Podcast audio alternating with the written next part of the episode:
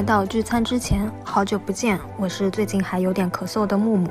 这一期本来是在十二月就先录好的，但是还没有开始剪辑，我们四个人都陆续阳了，就一直拖到现在才做好。那这一期的内容是普鲁斯特问卷。普鲁斯特问卷由一系列问题组成，问题包括被提问者的生活、思想、价值观及人生经验等。在不同的年龄段回答这些问题，可能会得到不同的答案。因为发现，在二零二三年的年初，刚好是我出生一万天的日子，算一下，好像人生也差不多过去三分之一了，就想着给自己留下一份声音记录。我选择的问卷版本是二十八道题，分成了三个部分，由我和水滴、蟹黄堡、小白以对谈的形式做出自己的回答。那就开始吧。大家好，我是在家待了五天，除了拿快递没有出过门的水滴，已经有点待不住了。突然体会了之前很多封在家里的人的心情。虽然说我没有被封，我是自愿在家里。那你明天就可以出去了。是的，明天我就要出门了。嗯，那我们开始我们的第一个问题。你认为最完美的快乐是怎样的？嗯，我认为是，嗯，最完美的快乐是切实的做自己想做的事情，在无限接近目标时的快乐。就是我现在就是确认了自己就是一个享受过程的人。我觉得在一步一步的做，一步一步的向自己的目标靠近时候的快乐是最完美。我觉得最完美的快乐就是我不用去考虑任何的后果，我也不用担心我要做的事情需要。多么大的成本，我只需要去做这件事，因为我老是在做一个事情、做一个决定的时候想东想西，我要去想我能不能承担最坏的结果。我如果不能承担，那我就不做了。但这个很正常，每个人做事之前都会衡量一下吧。我觉得完全不计后果的，嗯，做事这个还挺奢侈的。对啊，就完美这个事情就不太可能会发生。而且我觉得对我来说也不是，也不是说完成目标的快乐吧，就是在接近完成的时候是最快乐的。就比如星期五晚上是最快乐的，而不是说周六周日，就是在你靠近。就我之前看到过一句话嘛，就是人总是在嗯靠近幸福的时候倍感快乐，在得到后又患得患失。我就是喜欢我马上要成功的那个感觉，但是真正成功之后，我又会觉得好空虚啊。哎，我想到就是，呃，像平时我们国庆七天乐嘛，在九月三十号如果要上班的下午，在临近下班的时候的前面的那一到两个小时，我是最快乐的。对，然后下班的那个点一到，我一走出那个办公室，我得到的是那种轻松和坦然，就和当时的那种快乐又是不一样的感觉。所以就是假期的前一个晚上就是最快乐。然后又会在假期，又会在比如说在国庆第七天的那个晚上开始焦虑，在周日晚上开始焦虑，怎么快乐消失的这么快呀？我能不能再来一轮？我们第二个问题是你最希望拥有，你最希望拥有哪一种才华？我的答案是任何我不会的才华。就我这个人很容易就羡慕别人。就只要你会一个我不会的东西，我觉得你特别的厉害，所以你让我，我也没有最想拥有吧。就但凡是我不会的东西，我都挺想拥有的。我觉得我现在最想拥有是一方面是社交的能力，就是我这个人不太敢和陌生人去交流嘛，我就感觉我整个人会尬住。还有一种才华就是演讲的能力。我觉得会演讲，其实他是非常有力量的，抓住别人的眼睛，抓住别人的耳朵，然后去表达自己的观点。这种人给我的感觉就是他非常的坚定，非常的有力量。我很羡慕这种才华，也很羡慕这样的人。我以前还会看那种别人分享的，就是教你如何什么快速当众演讲的那种帖子。天哪，我一看到这种，我整个人就开始就是紧张了。而且我一紧张，我会语速很快，嗯，就是控制不住的，就语速很快。嗯，像是说我之前不是很喜欢金斯伯格嘛，他讲话就是比较慢的，他语速是慢的，然后就又很坚定的去表达自己的这种观点，所以我就很羡慕这种这种能力以及这种才华，真的，嗯。而下一个问题，你最恐惧的是什么？嗯，我最恐惧的是生活没有意义，或者说是死亡吧。你觉得现在的生活算是有意义的吗？我说不上来，我时而觉得有意义，时而觉得没意义。就前阵子，我有一阵子很焦虑的时候，那段时间我就觉得好像我的人生没有意义。嗯，每天做的事情，就是对，因为我我的专业就是声乐嘛，就是唱歌。我在以往任何时候唱歌都是会让我觉得我的这件事情是有意义的，但是那段时间我忽然觉得好像唱歌也没有意义了，就是，就就就老要思考，就是我很讨厌自己这一点，因为我觉得你你思考这个东西干嘛呢？是为什么要去思考人生有没有意义？就我我不想让我自己去思考这样的问题，因为没有答案，但是总要有一段时间要去想这个问题，然后就觉得，哎，人生好无聊。是不是因为你这个专业比较容易遇到瓶颈啊？嗯，也是吧。我感觉三百六十五天，三百六十天都是瓶颈。我觉得对于我来说，我最恐惧的是我父母的死亡。嗯，我可能作为就是独生女，父母有有一天他们在我之前去世的话，我就感觉对于我来说，我会接受不了这个事实。就之前不是，嗯，看到谁说的是有一句话叫“父母是挡在我们和死神之前的一堵墙”嘛，就是如果父母去世的话，接下去的人生，接下去的路就得我自己一个人走，就是我没有爸爸妈妈了，就好像没有了最后的那个铠甲，就是我要直面人生、直面死亡的那种恐惧，我现在还是，嗯，挺害怕的。嗯，这个其实我跟你一样嘛，因为我的答案里面也提到了死亡，但我这个死亡就不仅限于爸妈的死亡吧，我我也挺怕我自己死掉的，因为我还想到就是，呃，以前网上有句话叫做“父母在，人生尚有来路；父母去，人生只剩归途”嘛。对，也确实，而且。我一直都觉得说自己可以一个人生活，是因为我的父母还在，我还是有家的。不管我在什么地方，我还是有个家在那里的。但是真的父母死亡之后，我就没有家了呀。嗯，我我不敢保证那一刻我还能不能讲说我一个人可以好好的生活。我们先跳过这个吧，要不然就越讲越越丧了。但这还是很长时间以后的事情呢。下一个问题是你目前的心境怎样？其实我不太懂他这个心境是什么意思，哎，就是心态吗？或者说心情还是？所以我也我也不知道该咋回答，反正，嗯，我们就按照心态来回答好了。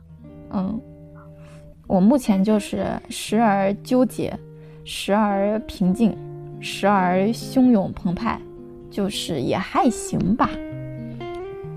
但我我这个人比较比较少平静的时候，大多数时候就都挺挺。挺这个心里都挺动荡的，我觉得你挺澎湃的，对，很少有平静的时候。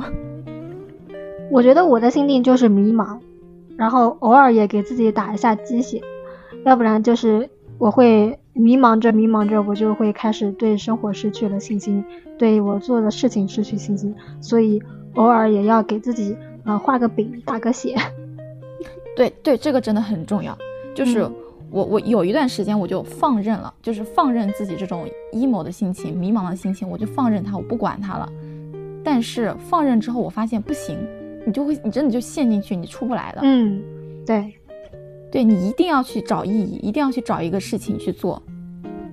我现在就是，所以我我我我不太有平静的时候，我一旦要开始平静，要开始荡的时候，我就不行，马上去想一个东西，去找一个事情去做，让自己去想啊什么的。不要让自己闲下来吧，不要让自己这个心境 闲下来。第五个问题是，还在世的人中，你最钦佩的是谁？嗯，其实我这个人吧，钦佩的人很多。就像我前面讲了，我很容易羡慕别人，我也很容易就佩服别人。但就是这个问题提到是还在世嘛？嗯，这个在世的人，我第一反应就是我妈，因为我妈是呃，在我人生中对我影响最大的人。然后我佩服她的话，是因为我觉得我妈很淡定、很从容对于生活。然后第二点就是他没有变成自己讨厌的样子。嗯，然后他也在我印象中，他也不抱怨生活。就他经常讲，他说我是最擅长苦中作乐的人了。然后我也没听他讲过他的苦。唯一我听我妈就是抱怨过的事情就只有两件。第一件事情是她说，她说我就像是一只蜗牛，我已经很努力往上爬了，但是我的壳太重了。然后当时她讲这句话的时候，我很震惊，我说啊，一个中年妇女，一个嗯书也没多少的中年妇女，怎么会讲出这么个还挺有哲理的话？然后第二句话是她有一次跟我抱怨，她说，亲情是最让人无奈的。就是因为我我我妈的原生家庭也不算很好，也不能说不好吧。那个时代那个年代的家庭可能都那样，就一大家子，她好几个兄弟姐妹，她属于特立独行的那一个，所以她在家里就像是一个异类吧，就没有得到过太多的认同和支持。他就说他自己从小的经历不太好，在家里的经历不太好，他就不希望他的小孩以后也嗯感受到这样，就是感受到这些，所以他给我和我弟。创造的这个环境，我觉得就确实还是还是挺好的，就至少是，嗯，他是一直都很坚定的支持我们的嘛，我就觉得他没有变成自己讨厌的样子，这点就我很佩服，就他没有长成他自己的父母那样，而是真的做到了一个，呃，他自己心中想要当的那个父母的样子。嗯，你很幸运，你很对，确实很幸运有这样的一个妈妈。其实我的。我对于这个问题，我最钦佩的人，我是真的想不出我钦佩是的人是谁。但我觉得那种那种嗯大爱无私，或者说给社会做贡献，但是呃又不炒作不那个什么的人呢，这些人我还是挺佩服的，也比较钦佩吧。嗯，那我们下一个问题吧，你认为自己最伟大的成就是什么？嗯，这个问题吧，我也是想了很久，想不到答案。就是成就，就是怎么样才能算上上是一个成就？然后我想了半天，我的答案是，嗯，我平安的成长到现在，而且长成了一个，嗯，三观还算正常，也还算是有良心的人。其实我也想不到有什么成就。因为像我们这个年纪，二十多岁，其实你要说成就的嘛，成就话，这个词好像又太大了。我写下来的答案是我没有去走别人给我规划的人生路，因为像我，嗯，还在上学的时候啊，或者是刚出社会的时候啊，会有很多人来给我规划人生，呃，会来给我指指点点，但是我都没有听。然后，嗯，这么多年也是一直按照自己的意愿去计划下一步，去计划每一个每一个人生节点该怎么选择。也很开心，我坚持了自己的选择吧。因为其实我的人生有好几次都差一点，就是走上不同的路，我就不可能是现在的我了。那我你已经做到很多人做不到，就就很就是我感觉能坚定走自己的路，而且是。一直坚持到就是你进入社会之后，我觉得是挺难的，因为我们接受到太多声音告诉你你应该怎么怎么做了。就我可能天生反骨吧，别人给我意见我就不听。我确实是不太喜欢听别人给我意见的人，反正我就是喜欢跟别人唱反调，或者是说我就不喜欢听别人给我提意见的人，就是其实也是吃过亏的啦。但是能怎么办呢？反正这个人生就是往前嘛。对呀，反正一步还是嗯走下去了吗。对啊，就希望能够在下一个十年，可以真的能做出能回答这个问题的，我认为的伟大的成就。希望吧，加油。我说我我我倒也没期待我十年后能能有什么伟大的成就。这个成就也不用说特别大，就是。让你觉得有点成就感的东西就可以了。我们第七个问题，下一个，嗯，你自己的哪一个特点让你觉得最痛恨？嗯，我自己我最讨厌我的身上的特点，也可以说是个缺点吧，就是我这个人生活中 就是记性特别的不好，就是忘东忘西，什么都能忘。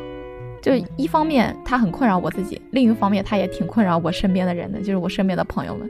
就基本上，嗯，每一个新认识我的人，他知道我有这么个这么个特点之后，都会劝我说啊，你一定得改一改你这个毛病。但最后都以失败告终。有甚至他还会传染，就是跟我待久之后，你不不仅我我我我经常忘东西，就跟我待久之后，我的朋友们他们也开始开始忘东西了。感觉说不上说不上是个特别大的困扰吧，但是确实可以称之为是我的一个特点了。提起我肯定会会说啊。他经常就是要拉东西的，然后我对于这个问题的回答是，嗯，我这个人特别好面子，让我去解释好面子具体是什么，我其实我也说不来。但是我有好几个朋友对我的评价都是我这个人很好面子。以我的感受就是，你不能接受别人对你的反驳或者是异议。嗯，有点。而且我这个人，我我其实我更痛恨的是我这个人还。挺眼高手低的，就是我想要的东西会非常的远，非常的高，但实实际上我的能力又很低，想要的东西得不到，然后要一次一次的降低自己的标准，然后自己又特别的懒，没有 没有这个毅力去提高自己的能力，太纠结的一个人了。那我觉得大多数人也这样嘛，也是慢慢接受自己不过就是个普通人。嗯，那谁最开始不还觉得自己？挺挺，就大多数人可能，我也不能说大多数人，反正我以前也是挺自命不凡的，然后后面发现也确实是能力配不上野心，就是你你去努力的这个过程也不一定要降低标准嘛，就去就去做呗，就我就觉得你你只要去做了，去做一些实际的努力了，就就会好过很多。我们下一个问题把这个问题提到前面来，你最痛恨别人什么特点？嗯我的答案是虚伪，然后我写了个键盘侠，就我很讨厌那种在网上成天攻击别人，嗯的那种，嗯，就是拿着个键盘就开始开始就是张口就来，我很讨厌那样的人。我最讨厌别人的特点是欺骗和隐瞒，就是我感觉我没有办法接受别人不诚实，嗯，或者说他。为了呃让所有人都开心也好，为了让他自己获得什么东西也好，他去隐瞒一些重要的东西，也会让我很生气。所以善意的谎言是你不能接受的。嗯，我应该是不能接受的。虽然我觉得现在还没有遇到别人对我使用善意的谎言，我想不到我有什么情况会用到善意的谎言。我觉得有什么话就。就得说，因为善意的谎言也是隐瞒的一部分嘛。那我可能嗯嗯程度没有你那么的那个吧，就是我也是不喜欢撒谎的人嘛。但是如果说有些情况下你有你的原因，有你的苦衷，你可能确实是说了一个所谓的善意的谎言。我处于是我能理解，但是我会根据实际的情况，我我我我可能是我可以理解你，但是我就以后可能跟你不会再有。不会再想跟你有瓜葛，因为我觉得所谓善意的谎言，就是你你用一个借口，用一个理由去把当下要面对的事情给先隐藏了起来，但是它有可能会引起后面更大的一个误会，更大的一个一种烦恼，那何必呢？嗯，而且他相当于是替你做了选择。他觉得你不知道会更好，但嗯，你怎么知道我是怎么想的？对对对，我们最后一个问题是，你最喜欢的旅行是哪一次？来个轻松的。我其实选不出来最，而且我我我回忆我自己的每一次旅行，我都觉得反正挺挺搞笑的。然后我会很喜欢那个旅准备的那个过程，就是做攻略的那个过程。然后可能你在旅行过程中发生了一些很搞笑，就是你当时会觉得很崩溃的事，但是你你现在反过头去看的时候，就觉得，哎，太搞笑了吧！当时也，也这就是我觉得，嗯，旅行的意义吧，就是你会见到不同的人，看到不同的风景，然后去经历一些很离谱的事情，就比如我以前还什么，嗯，为了逃票钻钻桥洞啊，或什么的，坐黑车这种，就是年少不懂事的时候的 一些故事。那你是更喜欢和别人一起旅行，还是一个人旅行？因为我，嗯，我是很早就自己一个人出去旅行了，在我还上高中的时候，那个阶段的自我就是很很渴望自由，很渴望不要身边不要有人在我身边。就我那个时候是觉得，就是旅行一定要一个人，然后慢慢长大，到了大学以后，是印证了那个越长大越孤单这句话吗？还是怎么的？我现在慢慢就是开始觉得一群人一起可能会更有意思。我想要一个人旅行的时候，我的想法是，我觉得如果你身边有人在，你的心思就会多多少少会分一点到那个人身上，而不是全身心的去看风景，去看你要去的地方。但我现在的想法变了，我觉得我去看到的东西不重要，我跟我身边的人一起一起共同经历的事情更重要。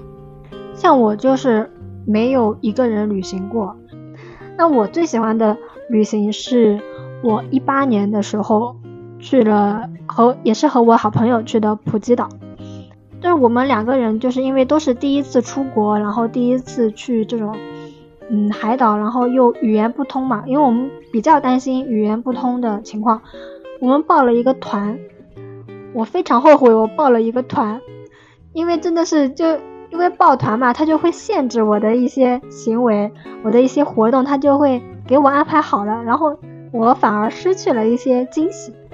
反正大家出去旅行能自己自己做攻略还是自己来吧，就是下一次的话肯定也是要自己去。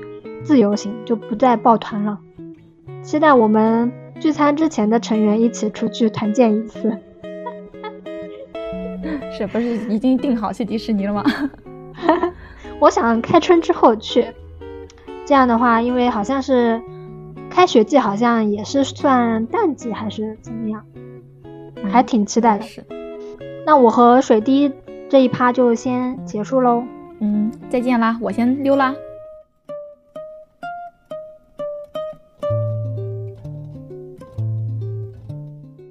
大家好，我是想要喜提一些假期的蟹黄堡，因为最近工作太累了。你应该快要结束了。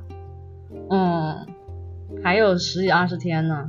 我们言归正传，聊到普鲁斯特问卷，上一趴是木木是跟水滴聊的。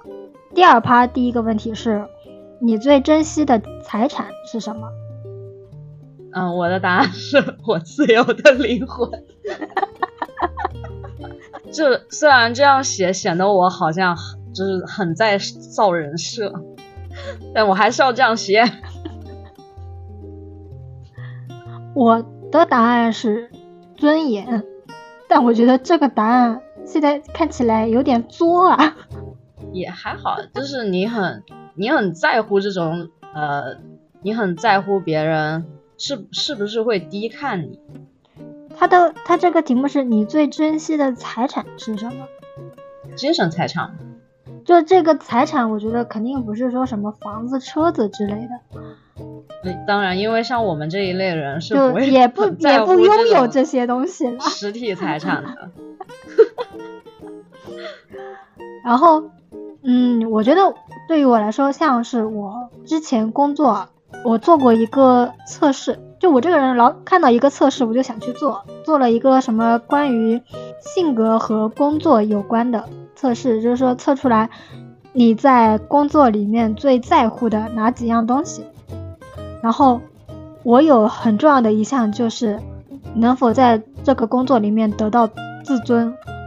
我有一个朋友，他是他很在乎自己在工作当中获得的那种。创造性价值，就他要在一个工作里得到得到一种价值，他要在工作里得到能量，他这个工作才能坚持做下去，不然这个工作就会让他很痛苦。哎，我也是不喜欢那种每天做一模一样的东西的人，我觉得丧失了这种创新性的话，我整个人每天都会很疲惫，就即使是我的工作量不大的情况下，我也会感到疲惫。是这样的，嗯，但是大大部分的工作都很重复，对，就狗屁工作。所以才钱难赚，屎难吃。有本书就叫《狗屁工作》，我一直想看，一直还没时间看呢。听到这里，大家就知道，其实我们是一个屎尿屁博客。好，我们下一个问题，你最奢侈的是什么？对，我的答案是我最奢侈的是我冲动消费。我以前应该是高二还是什么时候出去旅游，然后去去那种，而且还不是带品牌的，是那种自制的店铺，小店铺。然后本来只是进去逛一逛，就被店员在店员的夸赞中迷失了自我，然后冲动消费买了一条六百多的裤子。在你什么时候？高中的时候。哎，其实我觉得还好哎。是吗？但是那条裤子我其实没有穿到一年，它就破了。这质量也太差了。我对于这个问题的答案是浪费时间，因为我是真的很喜欢浪费时间的人。比如说我上班之后，我就回家瘫着，明明有好几个小时的时间，我可以。干点稍微有一有那么一点点意义的事情，看点书啊，或者学点啥呀。但是我就是不要。包括以前以以前上学的时候也是，就是别人都在好好的学点技能，或者是在外面打点零工之类的，但是我就不要。就是我知道我可以有这个途径，我能获得点什么东西，但是我就因为我不想做，或者因为我懒。我就不去做，我选择了舒适的去看看电视剧，在寝室躺着，在家躺着，就把这个时间给浪费掉。然后现在回看的话，我会觉得说我浪费掉的这段时间，这段呃时光是非常非常奢侈的，因为这个没有办法重复。嗯，我是觉得说就是。我觉得你不要太把浪费时间这件事情看得太重了，就是，嗯，就你说你读完上完课回寝室躺着，或者说上完班回那个出租屋躺着，其实有一种可能性就是你上班就很消耗体力啊，你的体力体能一天就只有这么多啊，你就是需要这段时间就躺着休息。如果你干别的事情的话，可能效果也不是特别好。我觉得就是。就是你说到浪费时间，我我的我还是那个观点，就是我觉得不要说浪不浪费时间，就只要在那个时间段里，你是觉得说我这样子就很好，他就不你就不要觉得我把这个时间浪费掉了，就好像说把这个时间变就是把它。具体量化，把它变成，如果我用这个时间去学什么东西，或者我用这个时间去赚钱，我就可以得到多少钱。不要有这样的等价换算，因为人就是需要休息的。我们现在回看，我们以前好像说我浪费了很多时间。我看我如果跟别人谈我以前读书的时候，我也会说我浪费了很多时间。别人刷题的时候，我在看看电视剧，所以他们考九八五二幺，我读普本吗？但是你说我，如果你让我再来一次，那我还是会，我还是会追追剧的，我不会去刷题的。下一个问题，你认为程度最浅的痛苦是什么？我的答案是打工。但我觉得打工很很痛苦，它不是最浅的，是吗？对，我觉得它很痛苦。我觉得这个世界上有太多比打工更更痛苦的事情了，打工已经让我很痛苦了。可你，我感觉你打工也没打。几年啊？对啊，这一年我就觉得是比较浅的痛苦了。如果再打两年的话，我可能就会觉得这是深的痛苦。我觉得打工是因为让你丧失了你的自由，所以你觉得很痛苦。嗯，有一点丧失自由和自我，就是打工的时候很多事情是是迫不得已的。就像你说的，就是经常会去，你要去哄着甲方，要去。就可能别人推给你的事情，你要来做一些背锅。就比如说我们很简单的说，如果说我们是拿邮件来交往的来往的话，那所有的东西都有都可以保留证据，你就不存在这个。但是他们有时候会打微信电话，微信电话，所以我现在我的百度网盘里面全都是录屏。就你这打一个我录一个啊，还要要这样？我的我的我的手机设了那个来电自动录音，就如果他们打我手机的话，我是可以录音的，但是打微信电话我是没有办法录的。嗯，所以我他们打一个我录屏录音，因为我因为我刚刚工作，我是三月份入的职嘛，五月份的时候我就被推了一个锅。嗯，就是那个人是故意推给你的吗？嗯，怎么说呢？就是他他没有办法处理掉这个事情，然后他就把这个这个事情推到我头上来了。就是他没有办法去顶甲方的事情，然后就把我推出去了啊！这就是很无语的事情啊！作为一个层级比我高的领导，不是应该领导顶责任吗？不不，把我推出来。嗯，不是的，就你刚进去，你就是会被就是顶播用的，对，就是当炮灰用的。然后那次我是找出来了，找出来了一些一些微信聊天记录，但是其实是有。就是我们是打过微信电话的，但是因为是微信电话没有录音，所以从那次以后我就打一个我录一个。哎呀，你们这个工作严，你你说严谨吧，他用微信；你说他不严谨吧，他什么东西都要你记录下来，真的是。他以前他以前的时候用 OC，但是 OC 总是掉，然后就开始用微信，然后那个破电脑还是内网的，就很不，我觉得我很不喜欢。嗯，不知道该怎么说。好，我认为程度最浅的痛苦是遗忘。因为什么呢？因为我感觉，嗯，把这个东西遗忘掉了，我连这个东西是什么我都不记得，那我根本就不痛苦。我我是这样想，我我一开始不知道你是你主动遗忘还是被遗忘，我觉得被遗忘还是挺，还是稍微有那么点痛苦的。主动遗忘的话。那我跟你的想法一样，不痛苦的。但其实我觉得遗忘本身它并不痛苦，除非说像你说的是啊被动的遗忘，就比如说我生了个病，像阿兹海默啊，或者是我出个车祸，我脑子里面什么什什么海马体受损啊。下一站幸福。就。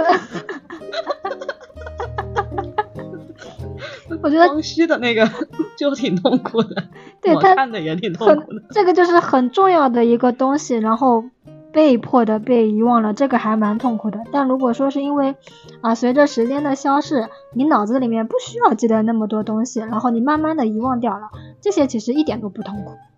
因为你遗忘掉，就是因为它不重要。对呀，重要的东西就不要记得那么清楚，无所谓的。人的一生有很多很多东西值得去记。嗯，好，下一个，你认为哪一种美德是被过高的评估的？我我的答案是奉献。这个我们应该差不太多，其实。对。其实我们的那个基调应该是差不太多。嗯，因为我的答案是贤惠。真的是很讨厌这个词了，现在。是的呀，就我前一段时间的时候，就因为呃“贤惠”这个词啊，经常会出现在当别人问你会不会做饭，嗯会啊，做的还挺好的，人就会说你好贤惠啊。然后我不想听到这样的词，我一般都说不会，烧厨房的。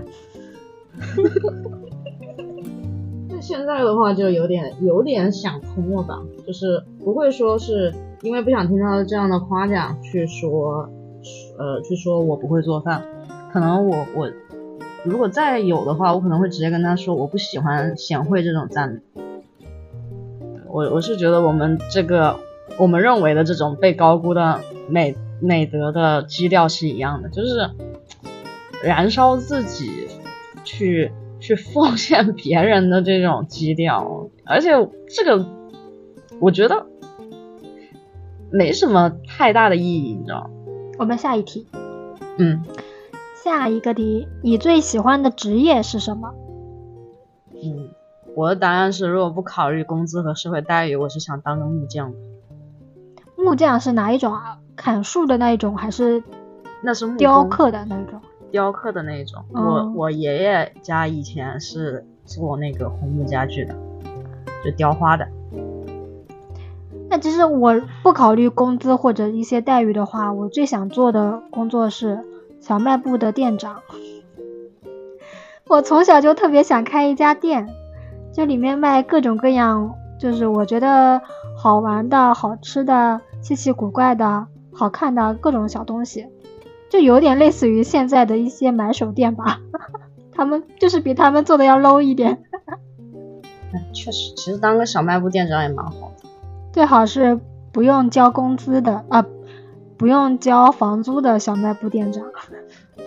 确实，那个就更爽了，那个就是，而且我想放假就可以放假，嗯，就很快乐。但我之前看小红书上面，就有些人说，就你自己干一天得一天的时候，你就不会想给自己放假。我想，那我还是不会，我还是会给自己放假的。如果干一天只得一天的话，那可能停不下来。就像那些卖鸡蛋灌饼的，他们干一干个几个月，干个几年，直接攒下一套房，那我就直接退休了。那也是啊，那你就可以提前退休了。那个就不是说什么不不不不那个啊，就是不给自己放假什么，就直接提前给自己放假了，嗯，也蛮好的。啊，下一题，你对自己的外表哪一点不满意？我填的是，就是单指五官的话，我觉得我对我的鼻子不是很满意。我以为你会说身高，身高也有吧，但是不是很，哎，其实我觉得都还行，没有不满意，我也没有想要自己变一个美，变成一个美女，所以就都还好。因为我会觉得说，可能有时候身高确实会限制到一点，嗯，就比如说看演唱会的时候，我就看不到前面。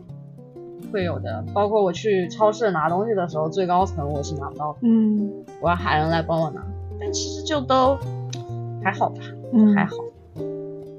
我对自己外表不满意的是我这张臭脸，就太臭了。就可能是因为我天生嘴角是有点向下的，呃，然后整张整个脸呢就是。肌肉走向也比较往下，所以我不做任何表情，我完全放松的情况下就是一张臭脸。哎呀，其实我也是，我觉得可能是那个 INF 这些人都是这个样子，就眼神空洞又又迷离，然后整个表情冷漠又疏离，就是不做表情的时候就会别人就会说，你看今天不高兴吗？没有啊，只是懒得做表情。真的，我完全放松。的时候，我一看到我这张脸，我就觉得，嗯，在别人的眼里我是这个样子的吗？怪不得别人都说我是生人勿近。就是这样，有时候有以前我室友也会也也也说过我，他说就是他看到如果有人跟我跟我搭讪的话，他们都会觉得这个人好勇敢。嗯，我说怎么了？我我看起来是会把他骂走是吗？我们下一个问题。下一个，你最后悔的事情是什么？嗯，我当然是没有。也很羡慕你没有后悔的事情哎。我觉得我后悔的事情非常多，但是我觉得我，呃，最想要去改变的话，最后悔的事情应该就是我之前没有坚持学业的这个事情。我觉得。它本来是一个我曾经可以靠稍微努努力可以往上窜一窜的一个事情，但是我因为自己的懒惰或者我自己的懈怠而没有去完成这个，反而是这个原因让我最后悔，而不是说我最后得到的这个结果不够，因为我这个结果它就是一个很正常的一个结果，就是我没有努力到让这个结果更变得更好。所以我才更后悔，因为我本可以更好，但是我并没有，嗯，会让我产生后悔的感觉。这还挺好的。我说我没有没有我对我是没有后悔的事情，我做过的事情我都不会后悔，只要我当下不后悔，我以后就不会后悔。因为我我对于一件事情的后悔的定义就是。就是如果你再给我一次机会，我会我会不会再重复我当时的决定？如果我不会，那我会后悔。但是我感觉我做的每一个决定都是我当下能做的最好的决定。下一个问题，下一个问题很难回答啊！还在世的人中，你最鄙视的是谁？啊，这个我不能说啊。这个我也不能说啊。这个我不能说。那我们下一个，那我们最后一个问题了。我们这一趴的最后一个问题。这其实是两个问题的结合，它其实是分了两个问题，所以我把它放到了一起。你最喜欢男性或者女性身上的什么品质？这个不管是男性还是女性，我的答案都是真诚，这是人性共通的点。嗯，我希望这个人他就是个真诚的人，然后我就我才会和他交朋友。就我不喜欢和不真诚的人。交朋友，真诚就是真心和诚实，在我看来就是。反正我是差不多吧。我就我就是，而且我是一个很很喜欢去分析人人的人，好好好绕口啊，好像感觉像在说绕口令。就我是一个很喜欢去通过别人的说话语呃动作、小动作、眼神、语气去猜测这个人是一个什么样的人的人。所以，所以他他他骗我的时候，我是能感觉出来他在骗我的，然后我就会想啊，你骗我，然后这个人在我心里的分数就要往下降。我面对面的时候，我是分不出来这个人他真不真诚的，我得回去之后自己去想，我才能才能感觉到，哎，这个人他嗯讲的话有几分真几分假。那我反应比较快，你比较敏感。我比较敏感，所以我比较容易被那个被冒犯到嘛。啊，对对 对，当下我就觉得，当下我就觉得，哎，我被冒犯到了。然后，然后就有些人就是回去越想越不对劲，哎呀，今天好像被冒犯到，哎呀，我当时怎么就没有说那句话呢？嗯，我就是，就是当时我就这个仇当场就要报了，不然我就要不舒服一天。我对这个问题的答案也是说，不管男性女性，嗯，我都非常欣赏。勇敢这个品质，就感觉其实现在的大家现在都很谨慎，就好像这个你的人生的大概的样子，基本上都已经框架都已经固定好了，你修好了，对，你的路也修好了，你的框架也已经搭好了。很多人都觉得我只要在这个框架里面去生活去工作，那我一生顺风顺水的也蛮好的。然后反而是说那种。敢于打破这个框架，敢于去伸手去碰外面的天空的那些人的这种无畏的、这种勇敢的这种人，让我会觉得说我特别的羡慕。因为我自己也不是一个有勇气的人嘛，自己也是畏手畏脚，也慢越来越怂。我 call back 上一期了要。正常的，正常的，正常。就因为因为我们聊这种品质，其实我觉得都是很很难得、很宝贵的品质啊，就包括说真诚啊、勇敢啊，对吧？就真的不是每个人都能做到的。要是每个人都能做到，我们朋友得多多。每个人都勇敢的话，勇敢这个词就体现不出来了。对。但是如果每个人都勇敢的话，世界会更百花齐放一点。那我们第二趴就差不多聊到这里了。嗯。拜拜，拜。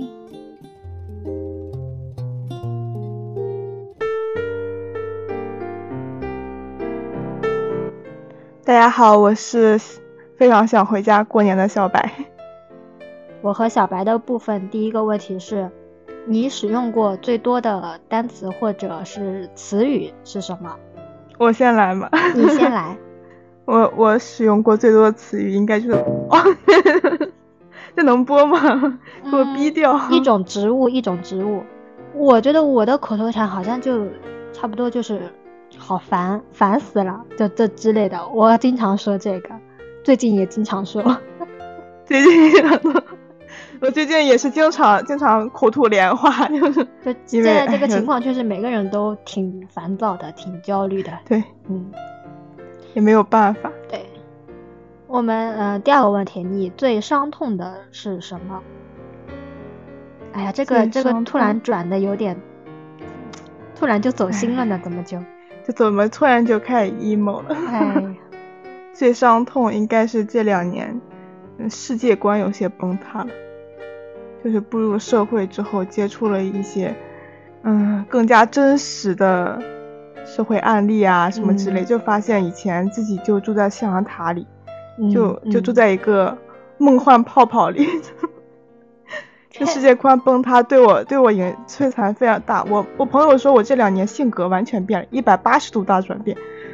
我以前还是挺活泼开朗的，后来之后就发现就开始变得非常的厌世，就就非常讨厌这个世界。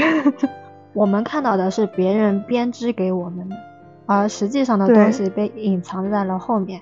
我们看不见，然后我们想去看的时候，还被蒙住双眼、蒙住眼眼睛、嘴巴、耳朵全部捂住，就挺让人那什么的。尤其我们这一代人，确实是说，呃，我们就处在一个去探索自我的一个过程嘛。我们这一代人，然后你又受到各种各样的阻碍的时候，确实会，哎，像像现在很多人都会使用一个词叫割裂感，确实挺割裂的。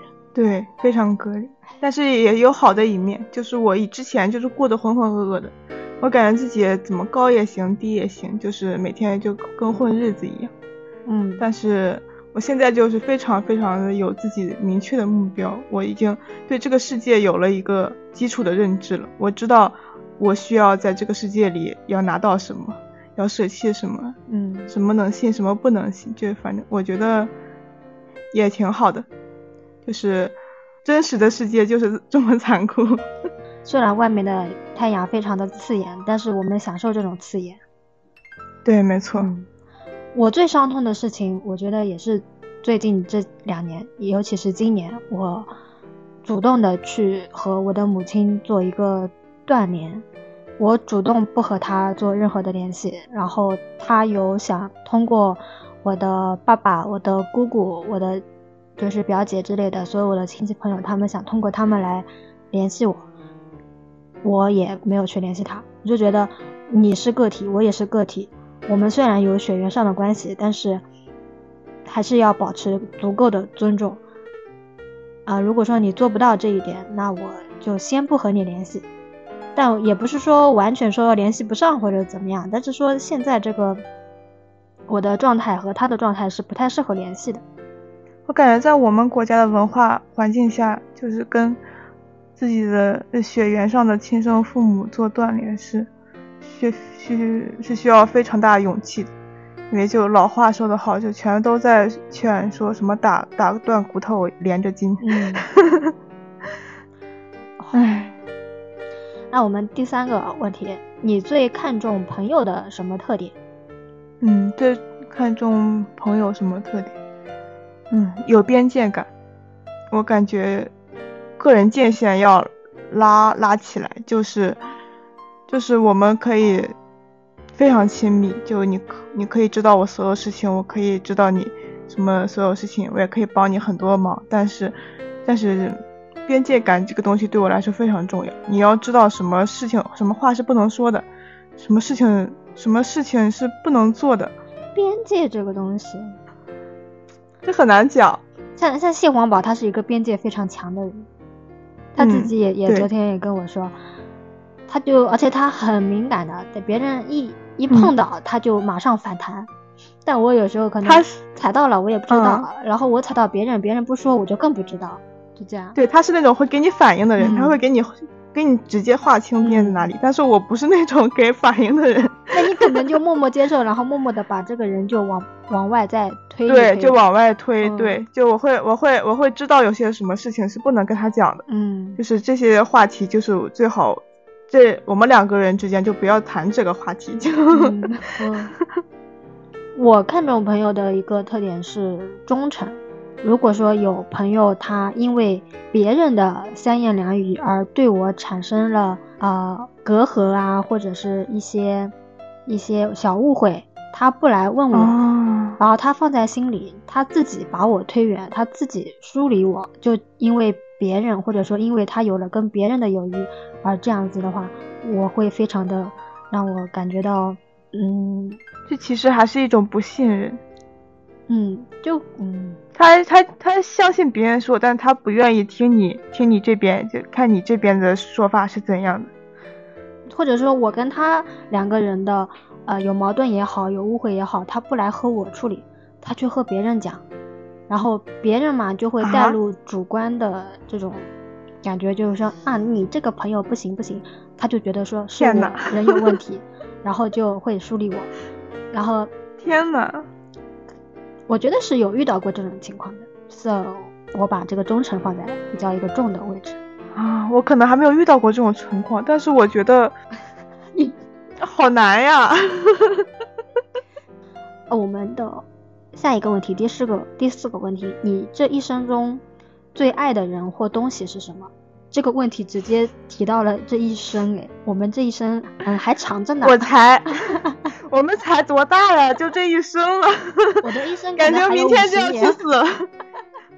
你看他下一个问题就是连起来的。对他，他有他有些问题问的非常的大，所以每一个年龄阶段问都，他的回答都会不一样，就是也是一个人的成长吧，也算是。这问题我想了很久哎，我想破脑筋都想不出来。然后我现在给的回答就是我的猫，可能这是我生现在这个阶段最看重的一个东西吧。它现在正在干饭呢。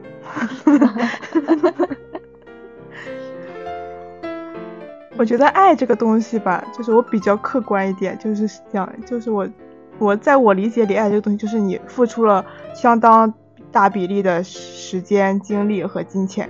注入到一个物体上，不管它是什么东西，人也好，动物也好，一个你的爱好也好，你只要这个这个量达到了一定界限，那就是爱了，你就有沉没成本在里面。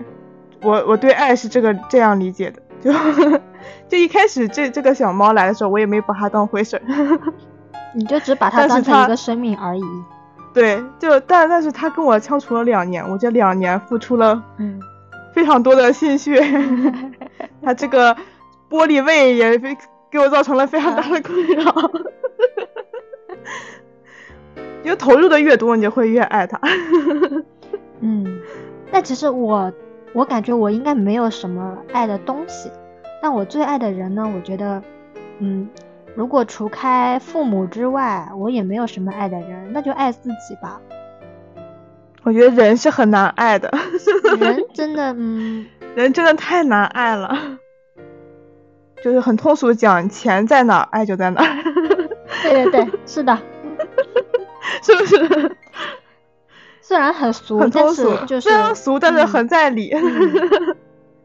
下一个问题，你希望以什么样的方式死去？什么方式死去？嗯，自杀。我非常讨厌。把自己的人生的选择权交到别人手里，把自己的主就是主动权交到别人手里，所以死我也要自己死，我不会，我不会。那那你就相当于说，可能有一天你你就主动结束，是这样？主动结束，或者世界末日也可以了，一起结束。但我想的死法是在睡梦中死去。因为我感觉不管哪一种死都挺痛苦的吧，对。然后如果在睡觉的时候突然嗝屁了，你是那种平静的死去，对，你至少没有痛苦。那我们下一个是你何时何地能让你感受到最快乐？接到上一个话题，有人告诉我明天是世界末日的时候，我现在就最快乐。世界一击毁灭，明天就世界末日了，明天就世界末日了，我就不在乎任何东西了。我现在烦恼都不是烦恼，我现在痛苦都不是痛苦，它就有一个更大的东西来压盖这一切，我就会变得非常快乐，因为 使我不快乐的东西马上就要消失了。嗯，就是毁灭这两个字真的是刻进你的这个身体里了。我觉得最简单的，让让我最呃轻松的快乐，估计就是和好朋友在一起，嗯，不管是逛街、吃饭、聚餐，啊，或者就是聊聊八卦，都挺快乐的。这就是小快乐，其实，哎，其实快乐也不一定说分大分小。我觉得没有什么大小，就是有的小快乐也很大，会比大快乐更快乐。你有时候就是会跟朋友笑到笑到欲抽搐，也不知道为什么。因为我看到这个题目的时候，我会想到快乐好像就是，嗯，一个时间段，因为快乐。对我来说，持续的时间都比较短。之之前我之前我有看过一个影片叫《环形物语》，里面有一集就是女主就说为什么不能把快乐保存下来，然后她就发现那个机器就一定要停在最快乐那一瞬间，然后就让世界停下来。她就跟那个男主就一直在这个世界里逛来逛去，然后最后大家可以看一看那个片子，就是就告诉我，就是那一瞬间的快乐才是快乐的主体，就是。你把那个时间延长了是没有办法快乐的，嗯，是不可能快乐起来的。叫《环形物语》，环是电视还是电影？是电视，是他是一个画师画的，但是他拍的电视剧，真人版电视剧可以看一看，拍蛮好的。好，画册也可以看一看，画的蛮好的。好，又有又有剧可以看了。我最近其实还挺剧荒的，蛮科幻的，就是那种科幻科科幻现实题材，就每一集和每一集都不一样，有点像黑镜。可以可以。好，然后我们下一个是，呃，如果你可以改变你家庭的一件事，那会是什么？别破产，求求了，钱还挺重要的。哎，我我没有办法理解你这种心情。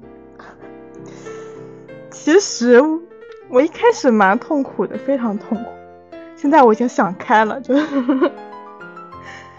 我现在觉得这一切都是最好的安排，虽然挺烂的。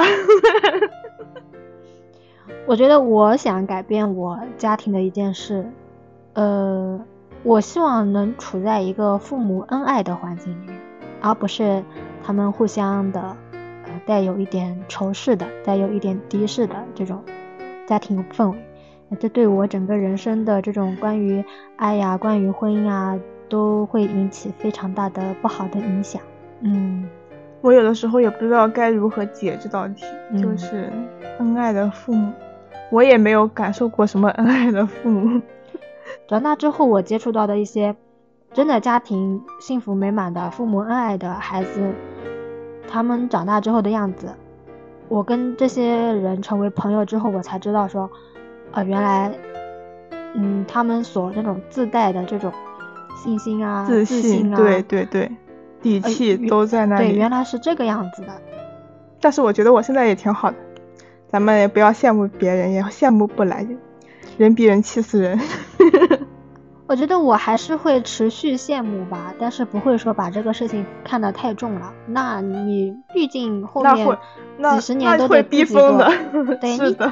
你后面只一定要越来越好，你不能一直活在以前的，啊，你的阴影也好，你的创伤也好，你一定要学会去做一个切割。那我们一定会越来越好。啊，我们我们还有两个问题，嗯，如果你能选择的话，你希望让什么重现？我这个问题真的想不到，我没有什么想要重现，可能是因为我现在觉得就是我现在最好的状态，我以前面的所有时间点我都不想回去，因为我的这道题的回答是，嗯，我想让零八年的奥运会重现一下。因为那一年我我才十几岁，然后我对体育这些东西嘛啊也完全不感兴趣，嗯，我们那边的氛围呢也没有说像北京啊你们那边那么氛围那么重，所以说我当时只是在电视上面看过几次跳水比赛，然后我就想不到了。所以说如果能重现一下的话，然后现当今这个互联网非常发达的时代。再重现这种盛世的一种情况的话，我觉得又是不一样的感觉。嗯，奥运那个时候你更小哎，你应该也那个时候我十岁。嗯，我那个时候印象还蛮多的，因为我们那边的奥运氛围非常浓厚，我们家有非常多的那种吉祥物。哎，那个时候那个什么呃欢欢。北京欢迎你的那个玩偶，北京欢迎你，对，全都有哦，钥匙链、玩偶啊什么之类的，全都有。我们那边都没得卖，我们那边怎么可能买得到啊？天哪！我那时候都都要抢的，天哪！那个时候确实蛮好的，当时我还去鸟巢看了一场比赛，那是我人生中第一次见那么多外国人，我第一次在中国见那么多外国人。天呐，我当时就觉得民就是一种自豪，嗯，蛮好的，真的。但是我记得那一年的暑假，应该好像还有一场一场日食，我不记得是同一年还是呃不同的年份。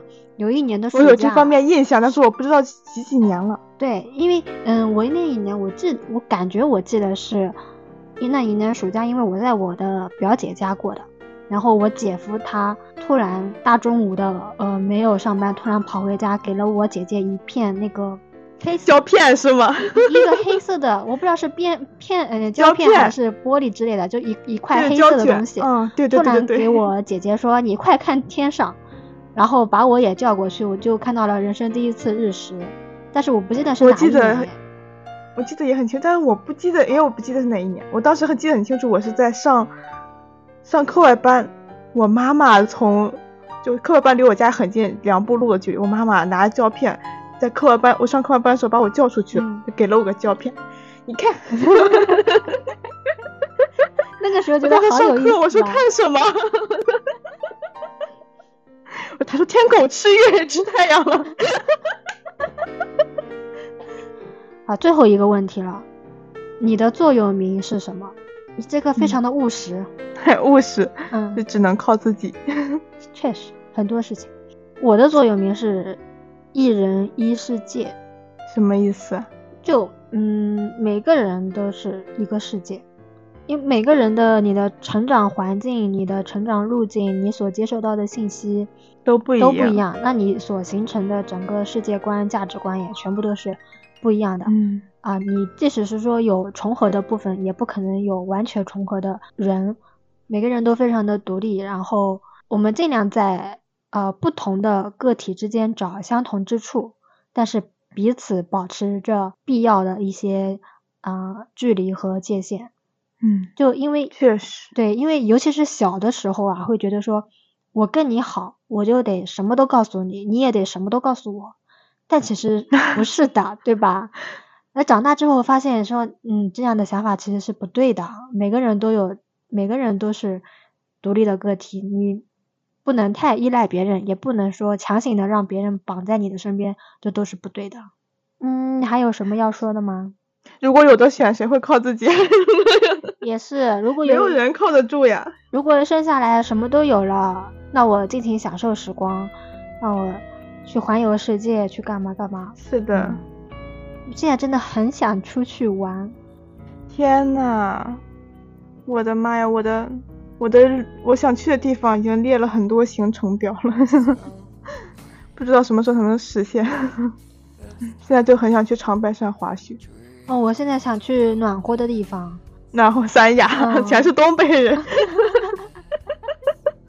三亚东北分亚。那我们先讲到这里吧。好，那我们这一趴先结束。你要不要说一下再见？那那我这一趴就结束了，拜拜拜。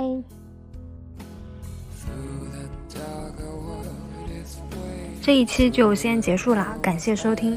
现在网上普鲁斯特问卷有好几个版本，如果感兴趣的话，可以搜索一下，试着回答这些问题，或许会对自己的生活有不一样的感受。你可以在小宇宙、苹果播客、喜马拉雅、网易云、QQ 音乐等平台也搜索到我们的节目。我们下期不见不散。